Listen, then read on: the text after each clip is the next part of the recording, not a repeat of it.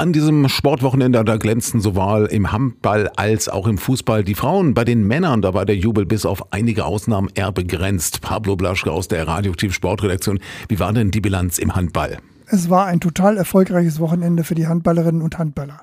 Bei den Frauen zeigte die HSG Blomberg-Lippe in der Bundesliga-Begegnung gegen Buxtehude eine beeindruckende Leistung und gewann deutlich mit 29 zu 18. Trainer Steffen Birkner war mit seinem Team auch deshalb zufrieden, weil sie vieles besser gemacht hatten als bei den letzten beiden Niederlagen. Mit einer starken Torhüterin Melanie Veit und der geschlossenen Mannschaftsleistung kam der verdiente Sieg niemals in Gefahr. Auch die Oberliga-Frauen aus Rosen konnten jubeln. Sie gewannen das Aufsteigerduell gegen Zweidorf Bordfeld mit 27 zu 22. Nach einer tollen Vorstellung in Halbzeit 1 und der 20 zu 9 Pausenführung deutete alles auf einen ungefährdeten Sieg hin. Aber in Hälfte 2 riss der Faden. Und durch viele Fehler wurde der Gegner aufgebaut und kam bis auf drei Tore heran. Durch die Einwechslung der Torhüterin Stefanie Queren kam Ruhe ins Spiel und Rosen fuhr den Sieg nach Hause. Bereits am Freitagabend lieferten sich in der Oberliga der Männer Hamel und Lehrte ein packendes Spiel, das erst in den letzten Minuten entschieden wurde.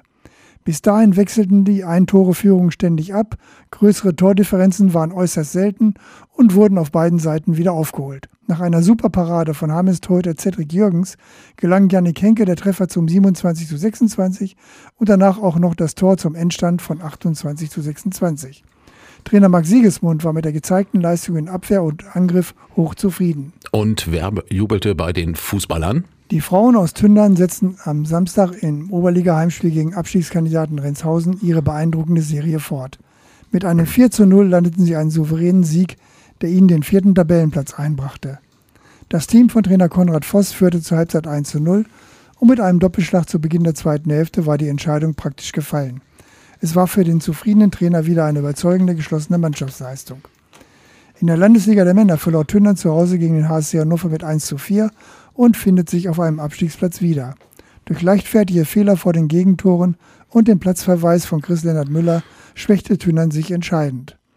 Halvesdorf kam im Duell der Tabellennachbarn gegen Hemmingen-Westerfeld im heimischen Stadion nur zu einem 2 zu 2 Unentschieden. In der Bezirksliga konnten Pyrmont Hagen und Erzen jubeln. Pyrmont gewann beim bisherigen Tabellenführer Eino mit 4 zu 3 und verbesserte sich auf Rang 5. Erzen siegte in Lamspringen mit 1 zu 0 und sammelte wichtige Punkte gegen den Abstieg. Afferde führte gegen Neuhoff mit 3 zu 1 und musste noch zwei Gegentreffer zum 3 zu 3 Endstand hinnehmen. Salzimmendorf unterlag beim neuen Tabellenführer Amberger Volkersheim knapp mit 1 zu 2.